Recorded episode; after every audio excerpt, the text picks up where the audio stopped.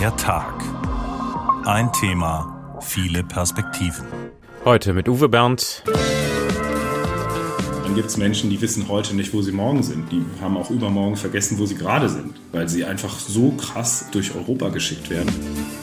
Auch schon eine, eine gute Familie, die das mitmacht. Ich kenne jeden Baum und jeden Strauch am Wegesrand. Das Band der Straße, das ist mein Zuhause. Wenn man es in Zeit bemisst, ist es sogar mein erstes Zuhause. Ja, die Zeit, die ich hier verbringe, ist zwei Drittel der Lebenszeit, die ich hier verbringe. Ich fühle mich hier auch zu Hause. Ich fahre einen Supertruck von Hamburg bis zum Kap. Es gibt Auftraggeber in dieser Branche, die versuchen, sich jeglicher Verantwortung zu entziehen. Der Verantwortung vor allem natürlich für die Menschen und für ihre Arbeitsrechte. Mit ihm bin ich fast überall zu Hause.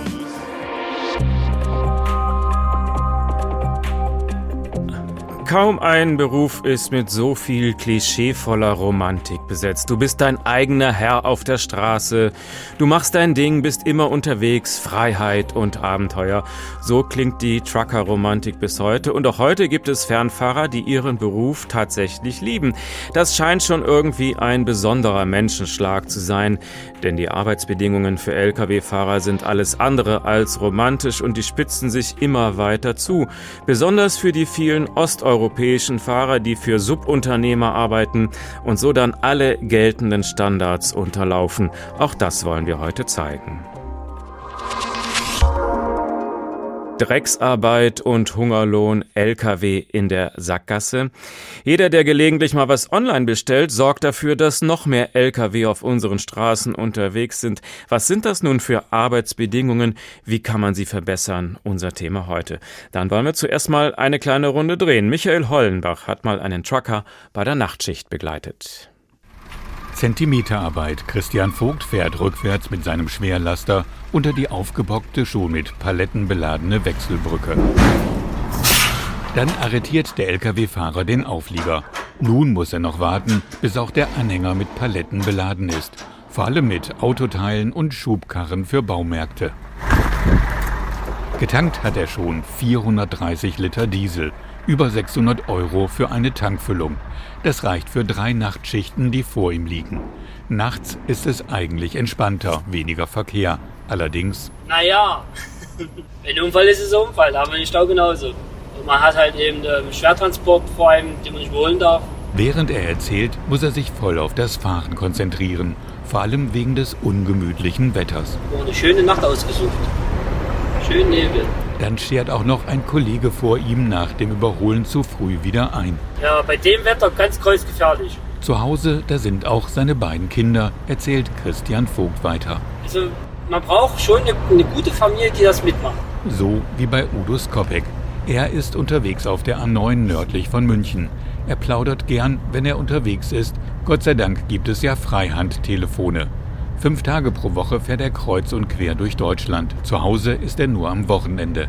Aber seine Ehe halte schon mehr als 30 Jahre. Da bin ich relativ allein auf weiter Flur. Man trifft nicht sehr viele Lkw-Fahrer, die so eine lange Beziehung führen. Ich kenne erschreckend viele Lkw-Fahrer, die mindestens einmal schon geschieden sind. Auch Burkhard Taggart ist schon lange verheiratet. Den Kontakt zur Familie hält der Trucker vor allem über sein Handy. Also ich glaube, ich habe noch nie in meinem Leben so viel telefoniert wie in den letzten Jahren. Äh, früher ging das ja alles nicht. Da musste man von der Telefonzelle aus telefonieren. Handys hatten wir noch gar nicht. Am Feierabend werde dann auch oft geskypt, damit man wenigstens die Gesichter mal sieht. Das ist natürlich eine schöne Sache. Ja, aber das ersetzt natürlich nicht das Familienleben. Man ist draußen und man ist alleine. Ne? Und man lässt vor allen Dingen die Familie alleine, man lässt die Frau alleine, die praktisch die ganze Arbeit dann alleine machen muss. Telefonieren und Videochats, das ist eben nur ein dürftiger Ersatz für den direkten Kontakt. Wir sind im Grunde genommen alles Individualisten. Also einer, der gewohnt ist, im Team zu arbeiten, der hat auf dem LKW nichts zu suchen. Das können nur Leute sein, die auch selbst Entscheidungen treffen können. Aber sie sollten normalerweise auch sehr viel Verantwortung tragen, denn so ein LKW, das ist eine Waffe wenn das Ding eben aus dem Ruder läuft. Burkhard Taggart ist früher oft nach Italien gefahren. Man ist meistens für sich. Die Zeiten, dass man äh, Kollegen hatte, denen man zusammengesessen hat, das ist vorbei. Das kenne ich von früher noch. Vor 40 Jahren, da haben wir dann alle zusammen unsere Spaghetti gegessen in Italien oder das ist heute fast nicht mehr. Also äh, man ist relativ alleine, kann man sagen, ja. Und im Fahrerhaus ist man ohnehin allein. Zum Beispiel auch bei der verzweifelten Suche nach einer Raststätte, wo man noch parken kann. Nach 16 Uhr ist da oft alles belegt, berichtet Burkhard Taggart. Manche Fahrer stellen ihren Lkw notgedrungen in der Zufahrt zur Raststätte ab. Das ist höchst gefährlich. Auf solche Spielchen lasse ich mich nicht ein. Dann überschreite ich lieber meine Lenkzeiten. Da sind schon zu viele Kollegen ums Leben gekommen. Das muss ich mir nicht antun. Meine Frau, die möchte mich noch ein bisschen behalten. Selbst wenn man einen Parkplatz auf einer Raststätte ergattert, eine ruhige Nacht kann man hier eigentlich nicht verbringen. Tag und Nacht rauscht der Verkehr dran vorbei in einer Lautstärke. Es gab Lärmmessungen mal an der Autobahn, die bis zur Stärke eines startenden Düsenjägers sind. Da kann kein Mensch mehr ruhig schlafen. Berichtet Josef Krebs. Er kümmert sich als katholischer Betriebsseelsorger vor allem um Lkw-Fahrer. Den Druck bekommt auch Christian Vogt zu spüren. Seine Nachtfahrten nach Magdeburg, Chemnitz und Leipzig sind genau getaktet. Just in time, das ist das magische Wort, was, was, was alle Großunternehmen sagen. Heute bestellen und übermorgen haben. Genauso wünschen das die Kunden. Wir wünschen uns das so und dadurch steigt natürlich weiter der Druck auf die Fahrer. Ein fast ausschließlich männlicher Beruf, weniger als zwei Prozent Frauen findet man in dem Bereich. Aber die wenigen Frauen, die man findet, die sind ganz besonders überzeugt von ihrem Beruf. Christina Scheib zum Beispiel, selbstständige Truckerin. Sie hat zwei Lkw und engagiert sich auch im Landesverband Bayerischer Transportunternehmer. Schönen guten Abend. Hallo. Wie sind Sie auf die Idee gekommen, Lkw-Fahrerin zu werden? Also es war nicht immer mein Traumberuf. Ich bin ja eigentlich ähm, ja eine Frau und ähm, da hat man dann natürlich von den Eltern gesagt bekommen, ja, du musst jetzt einen Frauenberuf erlernen. Und das habe ich natürlich auch, bin ähm, gelernte Arzthelferin. Und dann im Laufe der Zeit ähm, bin ich dann zum Abschleppdienst gekommen und habe mir gewünscht, die größeren LKWs zu fahren und habe mir dann somit meinen Führerschein finanziert. Und was lieben Sie an dieser Arbeit? Ich liebe an der Arbeit einfach diese Freiheit, dieses, ja, dieses Abenteuer manchmal und auch diese Vielfältigkeit an der Arbeit. Klingt eher wie ein Klischee. Was ist das Tolle daran, wenn man da ganz alleine unterwegs ist? Ist man da nicht eher sehr einsam auch? Naja, es gibt Situationen, da ist man gern alleine und natürlich, jeder Beruf bringt es mit sich. Man hat mal die schönen Tage und man hat mal nicht so die schönen Tage. Und als Frau ganz alleine auf dem Rastplatz, manch einer fragt sich, kann das nicht auch gefährlich werden? Naja, gefährlich. Was ist, ist es eigentlich überall gefährlich.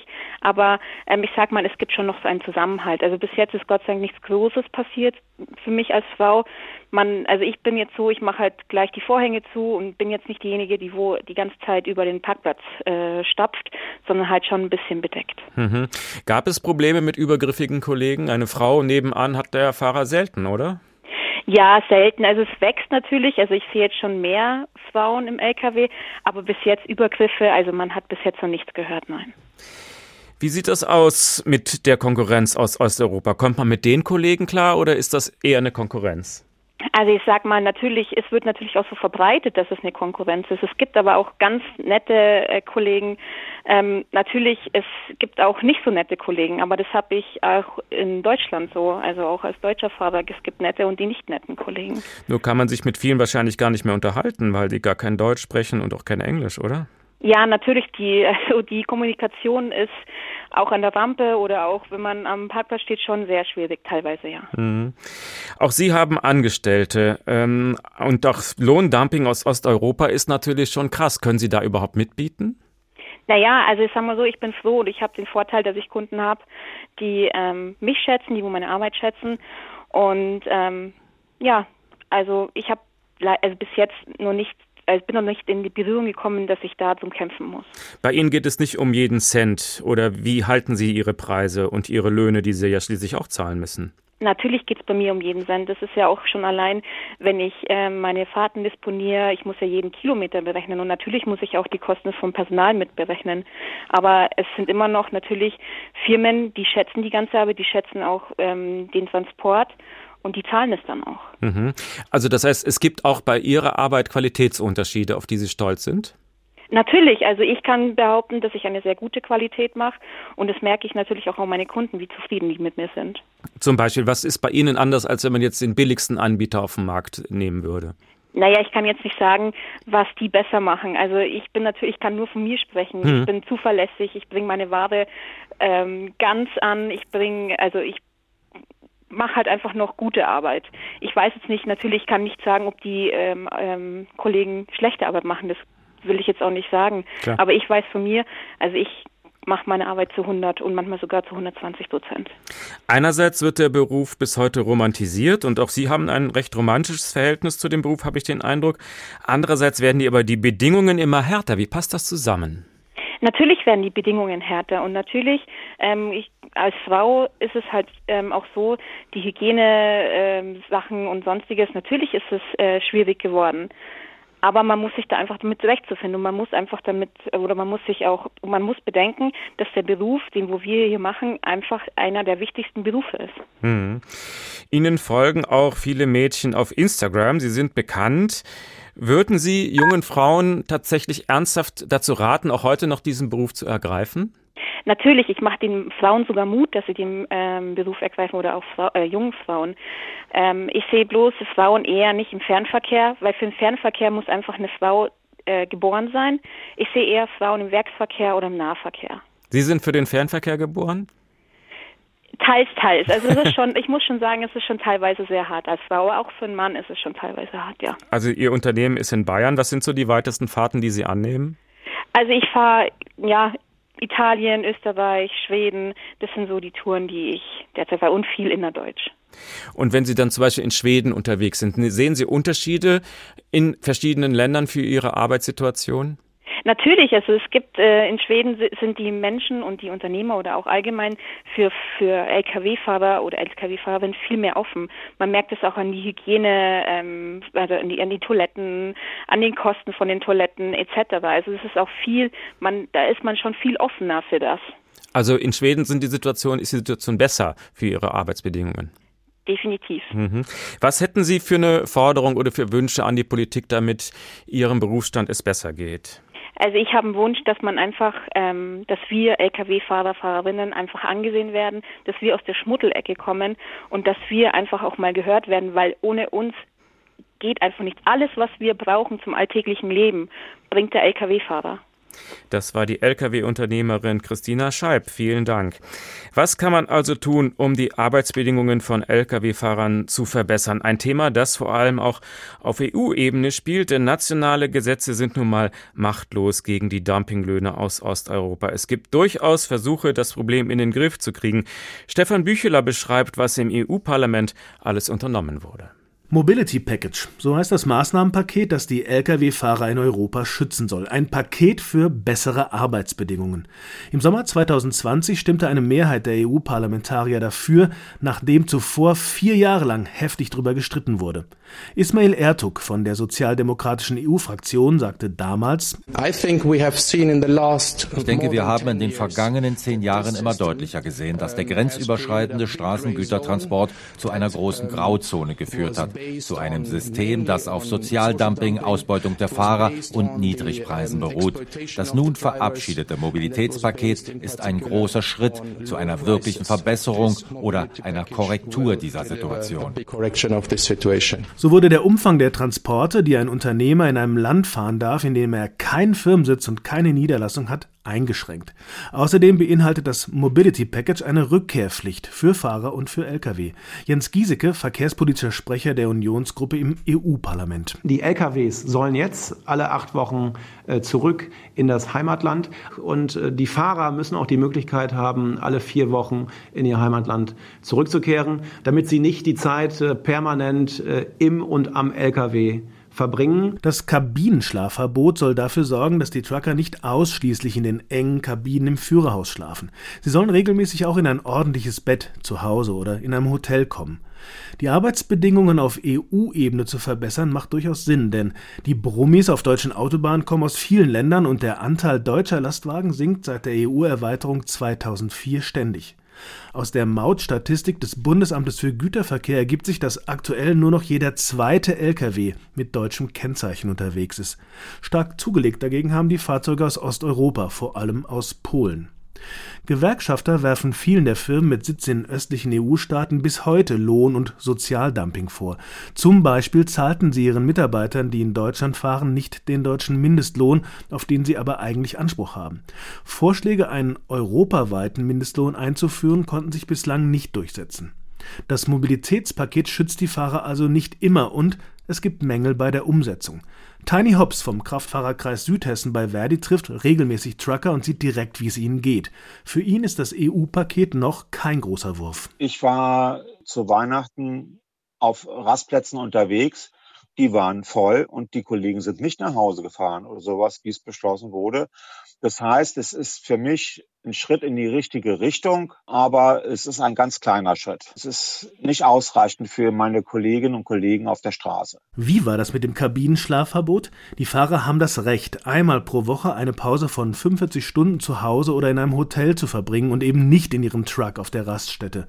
Aber das, sagt Verdiman Hobbs, wird in Deutschland nicht streng genug kontrolliert und so bleiben viele Fahrer dann doch auf den Parkplätzen. Aber wenigstens hier, auf den Raststätten, sagt Tiny Hobbs, müssen die Bedingungen für Trucker besser werden. Und dazu gehören überhaupt erstmal genug Stellplätze. Laut Bundesamt für Güterverkehr fehlen in Deutschland aktuell mindestens 20.000 Lastwagenparkplätze. Verdi fordert außerdem Zugang zu sauberem Wasser und zu kostenlosen Sanitäranlagen. Zurzeit kostet so ein Sanitärraum drei Euro und drei Euro ist für die richtig Geld. Man müsste da irgendeine Möglichkeit schaffen, dass die ähm, kostenfrei sind. Wichtig wären auch Stromanschlüsse und ausreichender Lärmschutz für die Fahrer, damit sie ruhiger schlafen können. Schließlich sollen sie am nächsten Tag 40 Tonnen schwere Riesen sicher durch den Verkehr lenken. Der gesunde Schlaf des Lkw-Fahrers ist also wichtig für die Sicherheit von allen Verkehrsteilnehmern. Das weiß jeder, der mal einen Lkw in Schlangenlinie auf der Autobahn beobachtet hat. Dirk Engelhardt ist Professor für Logistik und Chef des Logistikdachverbandes BGL und er hat sich nicht nur intellektuell mit dem Thema befasst, sondern er war selbst in den 90ern als Fernfahrer unterwegs. Ich grüße Sie. Schönen guten Tag, Herr Bernd. Haben Sie selbst gute Erinnerungen an diese Zeit als Kraftfahrer? In der Zeit, als ich 40 Tonner quer durch Europa gefahren habe, habe ich sehr, sehr gute Erinnerungen. Das waren allerdings ganz andere Rahmenbedingungen, als wir sie heute vorfinden. Zur damaligen Zeit bin ich sehr gerne Lastwagen gefahren. Heute würde ich es mir dreimal überlegen, ob ich das noch machen würde. Heute sind Sie lieber Professor als Fahrer. Warum das? Ganz einfach, weil sich die Rahmenbedingungen drastisch verändert haben. Wir haben mittlerweile auf fast allen Strecken in den Ballungsgebieten Infrastrukturprobleme, das heißt Staus. Die Fahrer wissen morgens nicht, kommen sie abends nach Hause zu ihren Familien oder schaffen sie es am Wochenende zu ihren Familien. Dann fehlen uns allein in Deutschland über 40.000 Parkplätze. Abends ab 17 Uhr geht der Kampf um die Parkplätze los. Und in 2022, wenn man überlegt, die Fahrer haben dann neun Stunden Lenkzeit hinter sich, noch mit B- und Entladung oft auch zehn, elf Stunden Arbeitszeit. Und dann finden sie keinen Parkplatz, äh, müssen weiterfahren, begeben sich dann in die Gefahr, dass sie die Lenkzeit überschreiten, dann noch bestraft werden, stehen dann am Ende des Tages in irgendeinem Gewerbegebiet ohne sanitäre Anlagen, ohne die Möglichkeiten, sich irgendwas an Essen oder Trinken zu kaufen. Das sind alles Rahmenbedingungen, die in 2022, 2023 den Job nicht unbedingt attraktiver machen. Aber eigentlich will man den Job doch attraktiv halten. Wir haben gerade gehört, die EU versucht es mit dem sogenannten Mobility Package. Das klingt ja gut. Alle acht Wochen soll der LKW ins Heimatland zurück. Der Fahrer soll nicht nur im Auto schlafen, sondern zumindest einmal die Woche auch im Hotel im ordentlichen Bett. Wie steht es mit der Umsetzung dieser Regeln, die ja gar nicht schlecht klingen?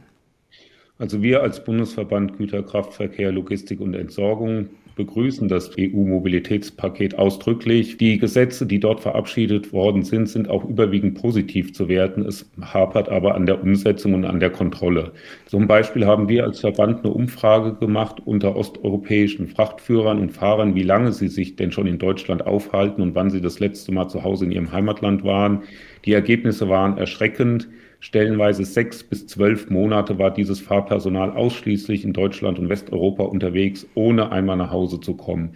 Das heißt, dringend müssen diese EU-Mobilitätspaketsvorgaben durch digitale Kontrollmöglichkeiten durchgesetzt werden und kontrolliert werden. Sprich eine automatische Meldung, wann das Fahrzeug die deutsche Grenze überfahren hat, wie lange sich das Fahrzeug schon in Deutschland aufhält, Und diese Kontrollmöglichkeiten müssen an die Kontrollbehörden, um hier gezielt die Vorgaben aus Brüssel und damit auch deutsches Recht entsprechend umsetzen zu können. Das heißt, da wurde ein Gesetz verabschiedet, das man gar nicht umsetzen kann. Wie kann denn sowas sein? Das Gesetz kann man umsetzen. Es wird allerdings noch eins, zwei bis drei Jahre dauern, weil es wird gerade der digitale Tachograph der zweiten Generation eingeführt, der zum Beispiel den Grenzübertritt automatisch aufzeichnet. Und wenn dann die Verlinkung dieser digitalen Kontrollmöglichkeiten mit den Kontrollbehörden erfolgt, ist das Gesetz auch umsetzbar. Im Moment ist es einfach schwierig, weil es viele, gerade osteuropäische Frachtführer gibt, die sich nicht an die geltenden Regeln halten. Eigentlich müsste doch auch ein osteuropäischer Fahrer, der ausschließlich in Deutschland fährt, den deutschen Mindestlohn bekommen. Aber in Wirklichkeit kann er dafür nur träumen, oder? Das ist ganz, ganz unterschiedlich. Wir haben osteuropäische Fahrer, die bei deutschen Transportunternehmen angestellt sind. Die kriegen alle den deutschen Lohn und werden genauso behandelt wie ihre deutschen oder westeuropäischen Kollegen. Wir haben aber auch ganz viele Nomaden, die Deutschland und Europa nur im Transit befahren ähm, dann zum Beispiel von Deutschland eine Tour nach Frankreich, von Frankreich in die Niederlande und dann wieder eine ganze Zeit lang in Deutschland im Einsatz sind. Hier ist die Entlohnung sehr oft weit, weit unter dem deutschen Standard. Hier müssten die Kontrollen noch weiter ausgeweitet werden, vor allem auch die Verlader mit in die Pflicht genommen werden, dass sie hier für gewisse Standards sorgen. Oder vielleicht ein europäischer Mindestlohn, dass man zumindest europaweit das durchsetzen kann? Die Bandbreite reicht von 12 Euro in Deutschland im oberen Mittelfeld derzeit bis runter 1,50 Euro, 2 Euro in osteuropäischen Staaten, Euro pro Stunde. Da ist die Diskrepanz und die Kostenstruktur so unterschiedlich, dass ich daran nicht glauben kann im Moment. Das wäre natürlich schön und sinnvoll. Viel wichtiger wäre, dass die geltenden Gesetze noch besser kontrolliert werden und dass dieses moderne Nomadentum endlich aufhört. Also auch Sie sprechen von einem modernen Nomadentum. Was kann man tun, um diese Zustände abzuschaffen? gezielte Schwerpunktkontrollen bei den Verladern, die sich dieser billigen, vermeintlich billigen osteuropäischen Frachtführer bedienen, mit empfindlichen Nadelstichen, damit hier geltende Gesetze eingehalten werden und entsprechend diese Machenschaften abgestellt werden. Das heißt, Sie fordern, die Polizei muss durchgreifen. Das ist nicht nur die Polizei, das ist ein Dreiklang aus dem Bundesamt für Güterverkehr, der Polizei und dem Zoll. Und wir arbeiten auch sehr eng mit dem Bundesamt für Güterverkehr zusammen. Der BGL hat zum Beispiel eine eigene Taskforce. Das heißt, wir können Meldungen von unseren Mitgliedsunternehmen direkt an die Kontrollbehörden anonymisiert weitergeben, um gezielt Schwerpunktkontrollen nach einem Anfangsverdacht durchzuführen. Das macht das BAG auch sehr erfolgreich.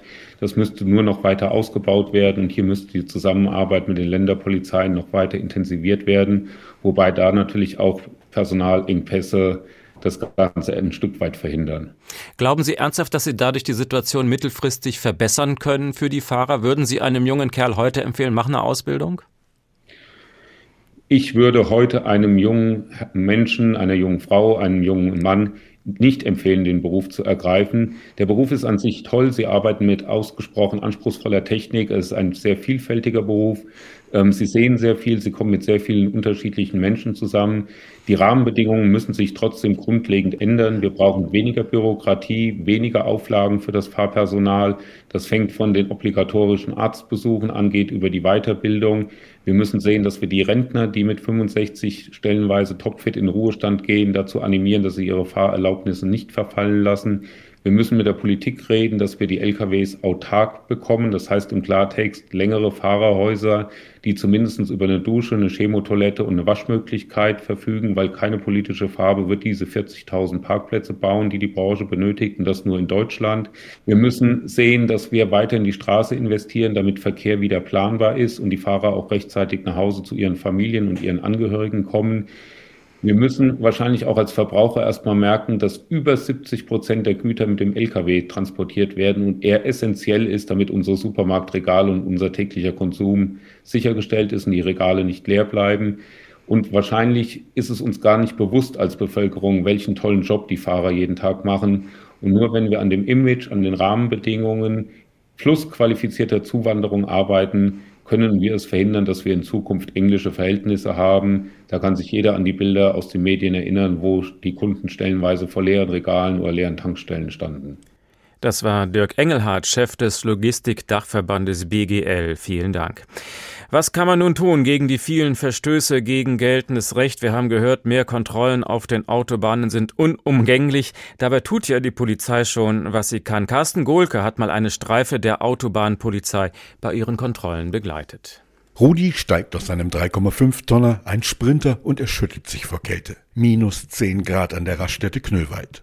Um ihn herum mehrere Polizisten und Beamte von Zoll und Bundesamt für Güterverkehr. Die ganze Nacht war Rudi unterwegs und er will noch ein paar Kilometer schaffen. Dennoch nimmt er die Kontrolle gelassen. So normal gehört dazu. Nur Kontrolle. Ausweise, Papiere, prüfen einfach noch, was los ist. Markus Brettschneider von der Polizeidirektion Schwalm-Eder weiß genau, wonach er und seine Kolleginnen und Kollegen heute bei dem großen Kontrolleinsatz suchen. Nicht unbedingt nur suchen, das heißt, wir machen Schwerlastkontrollen, das heißt LKWs. Wir sehen hier zum Beispiel ein LKW mit Holz beladen. Geht es um Ladungssicherung als Beispiel, die Fahrzeiten der LKW-Fahrer und natürlich auch die Sprinter, die immer auf der Autobahn gesehen werden, die auch sehr schnell dann unterwegs sind. Da sehen wir natürlich nicht, wie ist die Ladung gesichert. Und da gucken wir heute auch noch mal ein bisschen rein und kontrollieren natürlich auch, wie sieht es aus mit den Fahrerlaubnissen und weiteren Papieren, die erforderlich sind. Für den Holztransporter ist erst einmal die Fahrt zu Ende. Die Ladungssicherung zum einen, die abgefahrenen Reifen zum anderen sorgen für Kritik bei den Kontrolleuren. Barno, der serbische Kraftfahrer, ist alles andere als begeistert. Ich weiß noch nicht. Noch, noch eine Gurt bei jeder Stöße hier. Und mehr muss ich noch, weiß ich nicht, ne? Muss ich noch hören, was sie sagen. Aber weiß ich nicht. Doch nun muss er warten. Auf den Reifendienst, der an seinem Trieflader gleich zwei Reifen wechseln muss. Dann wird er sich über die Ladung hermachen, die es völlig neu zu sichern gilt. Inzwischen ist ein weiterer Kleintransporter ins Visier der Polizei geraten. Ein mit Bulgaren vollbesetzter Kleinbus. Die acht Männer im Bus verstehen angeblich kein Wort Deutsch. Dirk Daniel, Leiter des regionalen Verkehrsdienstes, kennt solche Situationen. Mit Händen und Füßen werden wir uns verständigen, das haben wir schon immer so gemacht und das funktioniert schon einigermaßen. Ansonsten haben wir auch die Möglichkeit, uns Dolmetscher äh, zu holen, wenn es gar nicht anders geht. Die acht Bulgaren sind auf der Durchreise in die Heimat. Sie kommen aus Holland. Der Zoll durchsucht den Wagen, die Polizei ordnet beim Fahrer eine Urinprobe an. Verdacht auf Drogen oder Alkohol. Die Probe ist negativ. Dennoch wird die Weiterfahrt verwehrt. Geht dann von äh, gerissenen Bremsscheiben über Risse in den Rahmen, geht das dann weiter bis äh, ausgefallene Leuchten. Da wird wohl einiges zu reparieren sein, bevor dieser Transporter wieder auf die Piste darf. Also Fahrzeuge, die gravierende Mängel haben, denen untersagen wir die Weiterfahrt. Unter Umständen fahren wir damit dann noch zum TÜV oder holen uns einen Gutachter von TÜV oder DEKRA und da wird ein Gutachten erstellt und wie gesagt, wenn das dann wirklich wirklich so gravierend ist, wie wir es vermuten, dann bleibt das Auto stehen. Andere haben da mehr Glück, so wie Rudi, der nach angemessener Erholungspause seine Weiterfahrt ohne Auflagen irgendwelcher Art entspannt fortsetzen darf. Die Kontrolle selbst aber wird noch bis zum Einbruch der Dunkelheit andauern. Die Arbeit der Autobahnpolizei oft ein Kampf gegen Windmühlenflügel. Wir vertiefen das mit Hauptkommissar Christian Wiepen vom Polizeipräsidium Westhessen in Wiesbaden. Schönen guten Abend. Guten Abend. Sie kennen das Geschäft sehr gut. Sie waren schon vor 20 Jahren bei der Autobahnpolizei. Was sind so die häufigsten Mängel, die Sie bei Lkw-Kontrollen feststellen müssen? Ja, tatsächlich sind das mittlerweile die Verstöße gegen die Lenk- und Ruhezeiten oder auch gegen die Ausmaße der Fahrzeuge. Ein bisschen rückläufig ist es glücklicherweise bei der Ladungssicherung oder auch bei der technischen Einrichtung des Fahrzeuges. Wenn Sie auf Streife sind, wie entscheiden Sie, den gucken wir uns mal genauer an? Haben Sie da so klare Kriterien, eine Strichliste oder entwickelt man mittlerweile auch irgendwie sowas wie einen siebten Sinn?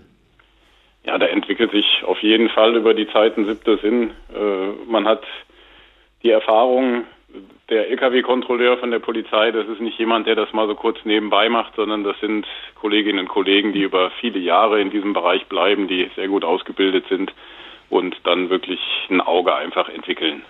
Verraten Sie uns ein bisschen oder ist es geheim? Wann greifen Sie zu? Wann finden Sie einen Fahrer verdächtig? Ja, sehr einfach ist es für uns natürlich, wenn äh, bei den Plan- und Spiegel-LKWs äh, bestimmte Ausbeulungen auffallen. Da äh, wissen wir schon, da kann irgendwas mit der Ladungssicherung nicht ganz in Ordnung sein. Ähm, viele Autotransporter äh, versuchen dann immer noch mal ein Auto mehr drauf zu bekommen und äh, schaffen es dann nicht ganz mit den vier Metern Höhe, die sie eigentlich einhalten müssten. Ähm, da gibt es so verschiedene Sachen, die dann immer wieder schnell ins Auge fallen. Wie reagieren die Fahrer auf ihre Kontrollen? Haben die Verständnis für ihre Maßnahmen oder wird es schwierig dann? Die meisten Fahrer sind wirklich sehr gelassen. Ähm, das ist was, was ich ja auch gerne hervorheben möchte. Die Kontrollen mit den Lkw-Fahrern sind nach wie vor angenehm. Äh, wenn einer was angestellt hat, weiß der das äh, und alle anderen wissen, das gehört einfach dazu zum Geschäft und äh, man geht dementsprechend einfach auch miteinander um. Wie funktioniert das mit der Verständigung, gerade bei osteuropäischen Fahrern? Sie können vermutlich jetzt kein Polnisch oder Rumänisch oder Bulgarisch. Wie machen Sie das? Ja, wir haben zum Glück mittlerweile auch einige Kollegen, die sage ich mal, einen osteuropäischen Migrationshintergrund haben und uns da helfen können, aber die haben wir natürlich nicht immer und bei jeder Streife dabei. Von daher wird da wirklich viel mit Händen und Füßen gearbeitet. Äh, man muss einfach aktiv mit der Person sprechen. Äh, wenn man irgendwas hat, was einem aufgefallen ist, nimmt man ihn einfach dorthin mit, äh, zeigt drauf verschiedene Handbewegungen, dann wissen die meist schon, was ja. Sache ist. Der Reifen irgendwie nicht in Ordnung, das erkennt man dann sehr schnell wahrscheinlich. Ja? Genau, richtig.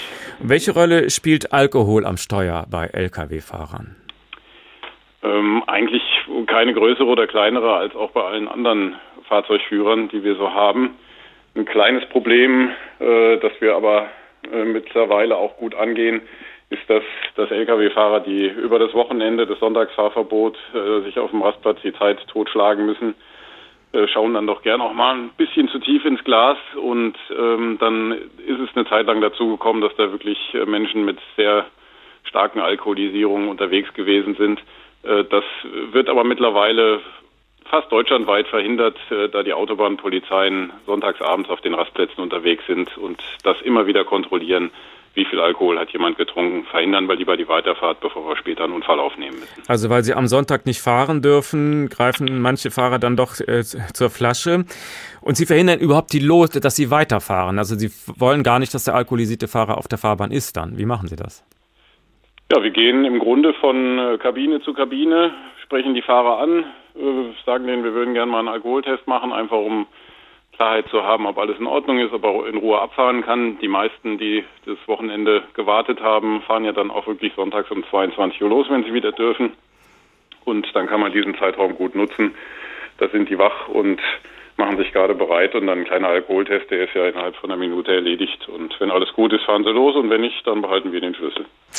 Haben Sie manchmal ein bisschen Mitleid mit so einem Fahrer, der da seit Wochen ganz alleine auf dem Bock sitzt und am Wochenende nur was trinken kann und ansonsten gar nicht weiß, was er mit sich machen soll? Absolut. Das äh, hat sich leider sehr verändert, das Geschäft. Früher gab es wirklich viele Situationen, wo die Leute da auf den Rastplätzen zusammengesessen haben, haben zusammen gegrillt, äh, viel miteinander gesprochen, auch am LKW vielleicht sogar noch ein bisschen an der Technik gefeilt oder mal geguckt, wem können wir helfen, irgendwo einen Reifen wechseln oder sonst was. Das ist mittlerweile nicht mehr so, da die Leute ja wirklich aus allen Herren Ländern kommen. Da ist nicht mehr so viel Verbindung da und ja, wenn man das so mitbekommt, wie weit man weg ist, man unterhält sich ja auch bei den Kontrollen, dann äh, hat man manchmal schon Mitleid, was da so äh, mitgemacht wird von denen. Ich sagte, Sie machen diesen Job seit 20 Jahren, also da hat sich wirklich was verändert an den Kontrollen damals oder heute. Diese Trucker-Romantik, gibt es die überhaupt noch? Ja, in gewissen Maßen vielleicht ab und zu. Es ist interessant mittlerweile zu sehen, dass sich bestimmte Menschen, wenn die dann auf dem Rastplatz erkennen, ach, äh, ich bin ein polnischer Fahrer, da drüben stehen auch zwei Polen, dann setzen die sich auch zusammen und unterhalten sich miteinander. Ähm, aber es ist de facto wirklich erheblich weniger geworden als früher. Das war Hauptkommissar Christian Wiepen vom Polizeipräsidium Westhessen in Wiesbaden. Herzlichen Dank. Auf den Straßen wird es immer voller und voller und diese Entwicklung wird auch in den kommenden Jahren so weitergehen. Wir brauchen also auch irgendwie andere Lösungen, neue Ideen. Warum transportiert man nicht zum Beispiel nicht mehr Güter mit dem Flugzeug. Der Gedanke zum Beispiel liegt natürlich nahe. Aber wie viel könnte man realistischerweise damit abdecken? Könnte das Flugzeug eine Alternative sein zum Lkw auf der Autobahn? Roman Warschauer spielt diesen Gedanken mal durch. Auf dem Vorfeld des Frankfurter Flughafens. Hier wird gerade ein Frachtflugzeug beladen. Die Boeing 777 der Lufthansa Cargo wird sich demnächst auf den Weg nach Hongkong machen. Auf den Paletten fein säuberlich verpackt Maschinen, chemische Spezialprodukte oder Autoteile. Auf dem Rückweg wiederum wird sehr viel E-Commerce dabei sein, unzählige Päckchen und Pakete, die dann im Postzentrum am Flughafen landen. Die Luftfracht hat gerade während Corona eine wichtige Rolle gespielt. Schutzmasken, Impfstoffe und noch mehr kamen per Flieger, besonders wenn auf dem Seeweg Lieferketten unterbrochen waren. Trotzdem, Luftfracht besetzte in der Logistik eigentlich eine Nische. Das wird klar, wenn man sich das gesamte Frachtaufkommen anschaut. Wie Harald Sieke, Leiter der Abteilung Luftverkehrslogistik am Fraunhofer Institut für Materialfluss und Logistik in Frankfurt. Im Durchschnitt transportiert die Luftfracht zwei Prozent aller transportierten Güter weltweit vom Aufkommen, also der Menge her.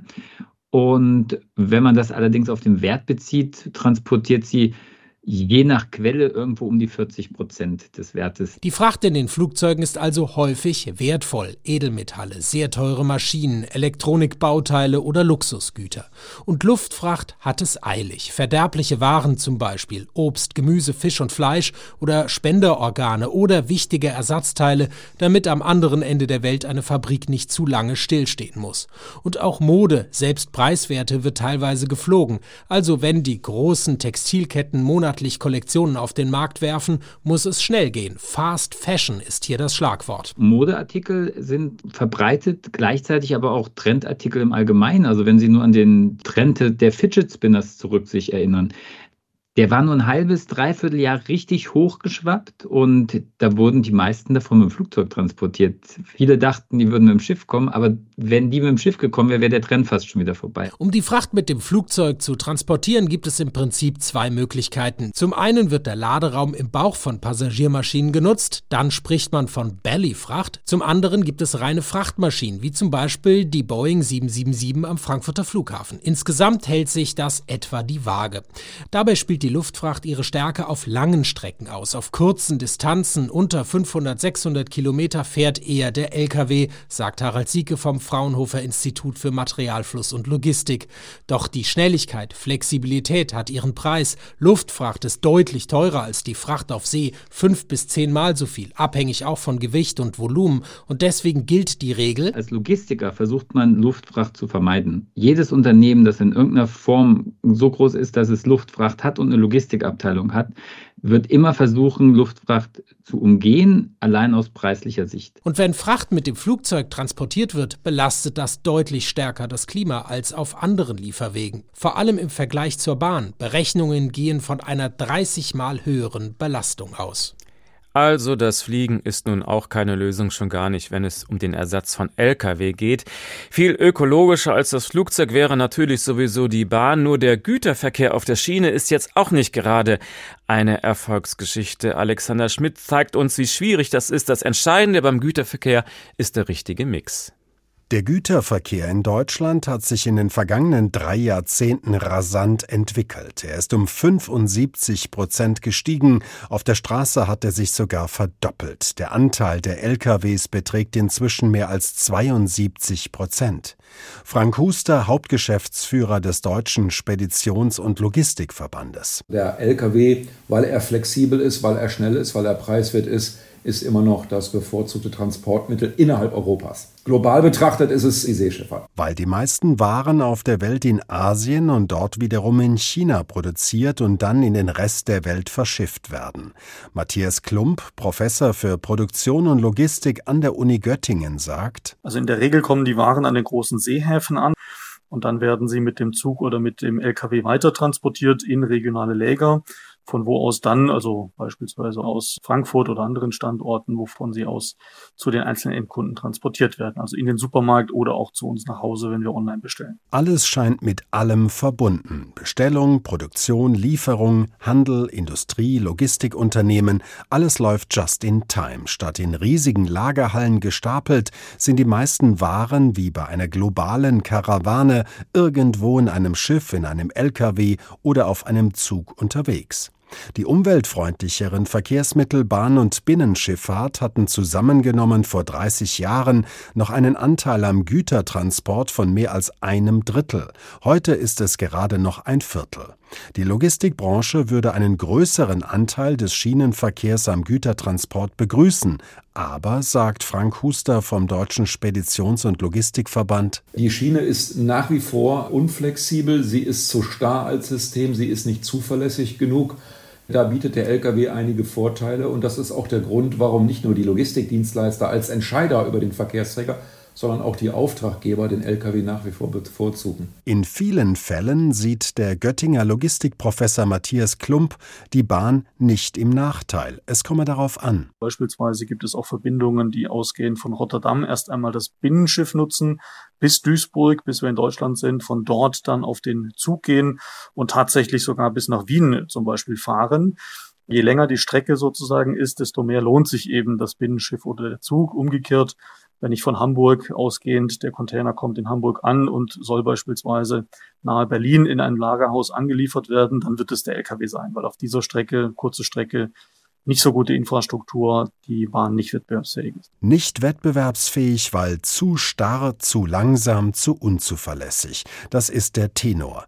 Die Transportindustrie fordert deshalb massive Investitionen der Politik. Frank Huster, Hauptgeschäftsführer des Deutschen Speditions- und Logistikverbandes. Es müssen Gleisanschlüsse hergestellt werden, es muss die Infrastruktur verbessert werden. Ich meine, jeder, der heute als Passagier im Personenverkehr unterwegs ist, die letzten acht Reisen, die ich mit dem Zug gemacht habe, waren alle nachhaltig gestört. Also ich rede da nicht von einer halben Stunde Verspätung. Und wenn wir jetzt noch Güter zusätzlich auf die Schiene packen wollen, das erklärte Ziel ist ja, den Anteil auf 25 Prozent zu heben.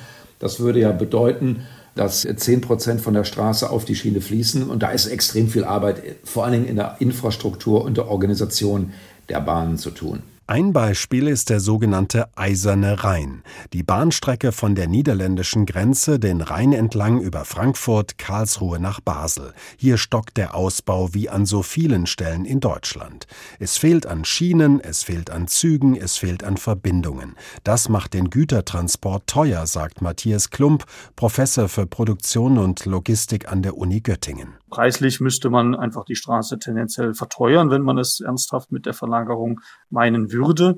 Aber das Paket für 3,90 Euro von Hamburg nach München wird dann so nicht mehr möglich sein. Das wird, werden für alle die gesamten Kosten im Transport für die Produkte steigen. Die Frage ist, ob das politisch gewollt ist.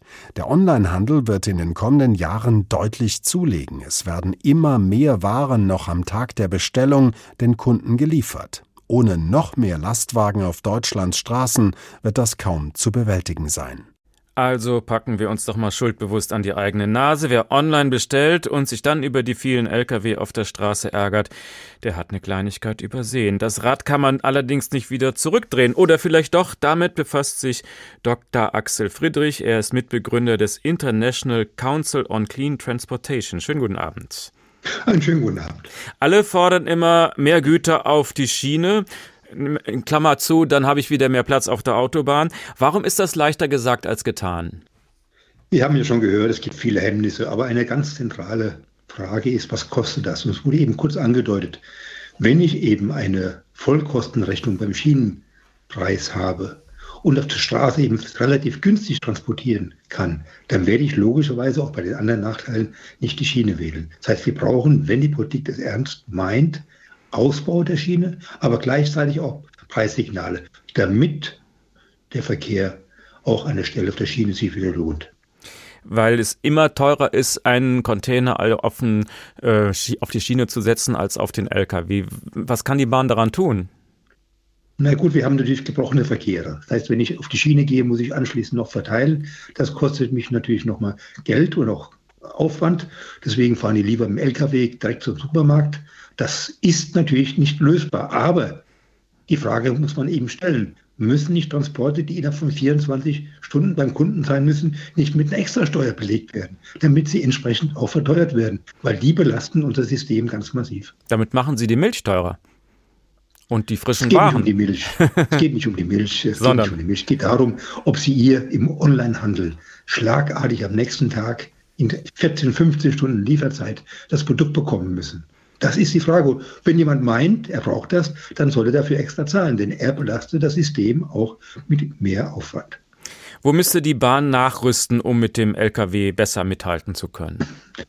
Na gut, es sind viele, das ist wir hätten eine Stundensendung an der Stelle. Zehn Minuten haben wir noch. Stammen, ja, stammen noch aus der Medon-Zeit, wo man genau die Gleisanschlüsse, die wir heute brauchen, abgebaut hat. Wo man eben auch die Diskussion über die Trennung von Güter- und äh, Personenverkehr nicht entsprechend durchgezogen hat. Langsam schnellen Verkehr, genauer gesagt. Das heißt, wir bräuchten eine zweigleisige Schieneninfrastruktur, die wir nicht haben. Wir bräuchten Überholgleise für die schnelleren Züge. Alles Dinge, die hier lange Zeit eben von der Politik und von der Deutschen Bahn vernachlässigt worden sind. Und das dauert Jahrzehnte, bis das wieder aufgeholt ist? Wenn man so weitermacht in dem Tempo, ja. Okay. Aber wir können es viel schneller machen. Man muss eben auch klare Signale setzen. Wenn die Politik das möchte, außer Lippenbekenntnisse, dann muss sie auch die Preissignale so ändern, dass an der Stelle hier die Bahn auch ökonomisch konkurrenzfähig wird. Die jetzige Ampelkoalition hat da ja Versprechungen gemacht. Mal gucken, was wir nach den nächsten drei Jahren an der Stelle umgesetzt bekommen. Also wir brauchen eine kluge Kombination aus Schiff, auch Binnenschiffe, aus Bahn und aus Lkw. Den Lkw kann man nicht wegdenken. Wie könnte eine kluge Kombination aussehen, wo alle drei zusammenarbeiten? Ich möchte gerne noch eine Stelle vorher anfangen. Gerne. Wir müssen die Aufkommen verringern. Wir müssen weniger transportieren. Das heißt, wir haben hier Aufgaben auch für die Politik, das entsprechend zu steuern. Die Frage der Deglobalisierung hat sich ja in den letzten Monaten deutlicher gezeigt, dass es nicht ohne Vorteile hat. Die Frage, was 3D-Druck hier uns auch an Aufwand auf der Straße und auf der Schiene vermeiden lässt, Dinge, die sehr schnell im Wandel gerade sind. Das heißt, ob der Verkehr in der Form noch weiter zunimmt wie bisher, habe ich große Zweifel. Ich glaube, er wird eher abnehmen. Das ist interessant. Also der 3D-Druck gilt für viele ja so als kleines Spielzeug, wo man so ein bisschen Plastik bauen kann. Sie nehmen das ernst. Das könnte wirklich was ändern? Ich nehme es nicht ernst und ich sehe jetzt einfach, was passiert, dass in, in der Industrie eben die Teile schon gedruckt werden. Wenn sie schnell geliefert werden müssen, drucke ich die lieber, bevor ich sie transportiere. Und natürlich sind die Kosten in den letzten Jahren deutlich gesunken für ein 3D-Druckteil. Entschuldigung. Das heißt, wir werden hier auch eine ganz schnelle Veränderung bekommen, weil die Lagerkosten fallen weg, die Risiken auf der Infrastruktur fallen weg. Das heißt, viele Dinge, die wir heute beklagen würden hier durch das 3D-Drucksystem auch deutlich verringert werden. Und ich glaube einfach, die Kosten werden so weit sinken, dass die Alternativen gar nicht mehr da sind. Gerade wenn Sie sehen, bei der Bahn und bei der Lufthansa werden schon über 50 Prozent der Teile gedruckt. Das heißt, nicht gerade die Bahn, die innovativ gilt, druckt auch heute schon viele Ersatzteile. Und das wird in vielen anderen Bereichen auch ziemlich schnell sich umsetzen. Und dann werden wir sehen, ob wir nicht an der Stelle auch was ändern müssen. Ein Beispiel ist der Hamburger Hafen hat sich beteiligt an einem großen Hersteller von 3D-Druckmaschinen, weil er weiß, er muss auch beide sich diversifizieren. Das heißt, das könnte wirklich einen ganz großen Anteil haben, wenn man jetzt mal visionär denkt, wie viel könnte man durch 3D-Druck ersetzen statt, statt durch LKW und ähnlichem? Na, sehr viele Ersatzteile, die sie heute entsprechend transportieren und die in Thailand oder in China oder in Indien hergestellt werden, die kann ich alle vermeiden. Wir haben sehr viele Materialien inzwischen, die ich drucken kann. Wir werden viele, viele Dinge drucken, auch am Auto sehr viele Teile drucken, die heute noch in China oder Thailand hergestellt werden. Das kann man nicht genau sagen, wie viel, aber es wird in ganz, ganz erheblicher Menge stattfinden. Was bleiben wird, ist natürlich der Lebensmitteltransport. Den kann ich nicht vermeiden. Den muss ich transportieren, wenn ich ihn entsprechend anbaue. Aber viele Teile im Industriebereich, im privaten Konsum, werden hier in Zukunft nicht mehr transportiert, sondern vor Ort hergestellt. Bleiben wir bei den visionären Ideen, das mag ich. Ähm, zum Beispiel eines Tages, wenn wir jetzt einen LKW hätten, der zum Beispiel mit grünem Wasserstoff fährt, das wäre doch auch Clean Transportation in Ihrer Definition, oder? Ja, wenn es ihn gäbe. Das Problem ist, ich habe nicht genug Wasserstoff. Das sind all solche politischen Lügen, wie ich immer sage. Man erklärt den Leuten, es gibt grünen Wasserstoff. Wo kommt er her? Ich muss ihn herstellen aus erneuerbarer Energie, die, wie alle wissen, nicht ausreichend vorhanden ist. Und wenn ich ihn hätte, geht er erstmal in den Stahlbereich, wo ich keine Alternativen habe, in den Düngemittelbereich, wo ich keine Alternativen habe. Und wenn ich die ersetzt hätte, dann könnte ich mir überlegen, ob wir der Stelle auch Wasserstoff für den Verkehr machen. Dann brauche ich erstmal den Flugverkehr, wo ich auch keine Alternative habe, und Schiffsverkehr. Und dann, ganz am Ende, käme dann der Lkw glaube ich, werde es nicht mehr erleben. Also diese Vision. Ich vor, lange zu leben. diese Vision teilen Sie offenbar nicht. Äh, noch eine dritte Idee. Es fehlen 100.000 Fahrer, haben wir gehört. Ähm, könnte es eines Tages dann autonome Lkw geben, die ohne Fahrer Waren transportieren? Das ist gar nicht mal lange weit weg. Wir werden in sehr schneller Zeit Lkw haben, die auf der Autobahn autonom fahren. Dann, wenn es in die Stadt reingeht, von Fahrern übernommen werden. Denn auf der Autobahn geht das autonome Fahren ziemlich gut.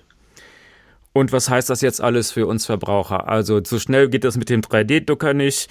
So schnell geht doch, das doch, mit dem das geht ziemlich schnell. Das, das geht, geht schnell? schnell? Okay. Das geht schnell. Bis die autonomen LKW unterwegs sind, das geht auch schnell?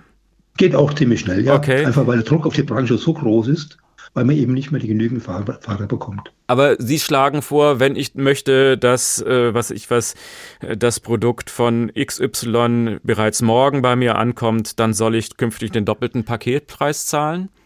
Ich muss einen Zuschlag zahlen, der sich an dem Aufwand, den ich erzeuge, auch orientieren muss. Ob das jetzt Verdoppelung ist oder 30 Prozent mehr, liegt eben da dann, was ich eben bestellt habe. Aber es kann nicht sein, dass wir alle als Gesellschaft diese Interessen bezahlen. Das macht keinen Sinn.